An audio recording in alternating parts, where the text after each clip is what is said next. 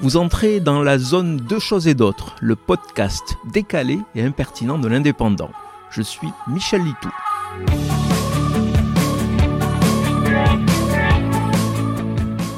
Aujourd'hui, je ne vais pas vous dire tout le bien que je pense de l'île de la Réunion, petit paradis sur terre, perdu au milieu de l'océan Indien, malheureusement. Non, il sera plus prosaïquement question du phénomène de la réunionite qui frapperait avec force de nombreuses sociétés.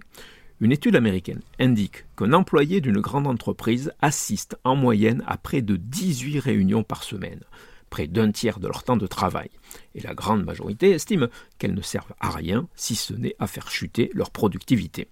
En France aussi, on aime se retrouver autour d'une table pour parler de tout et de rien. Hier, personnellement, j'ai assisté à trois réunions dans la journée, et en présentiel s'il vous plaît.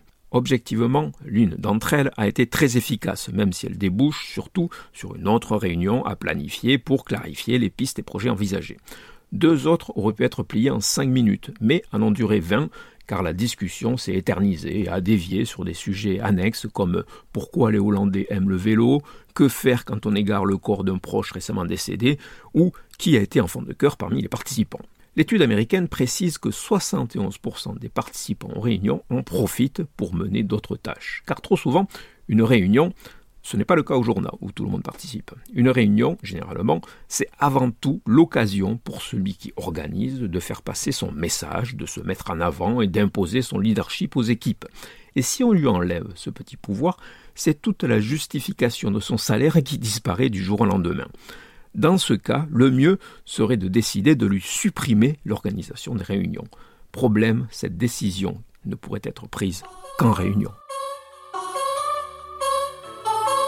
Vous venez d'écouter Deux choses et d'autres. Je suis Michel Litou. Si ce podcast vous a plu, retrouvez ma chronique tous les jours dans l'Indépendant. À demain!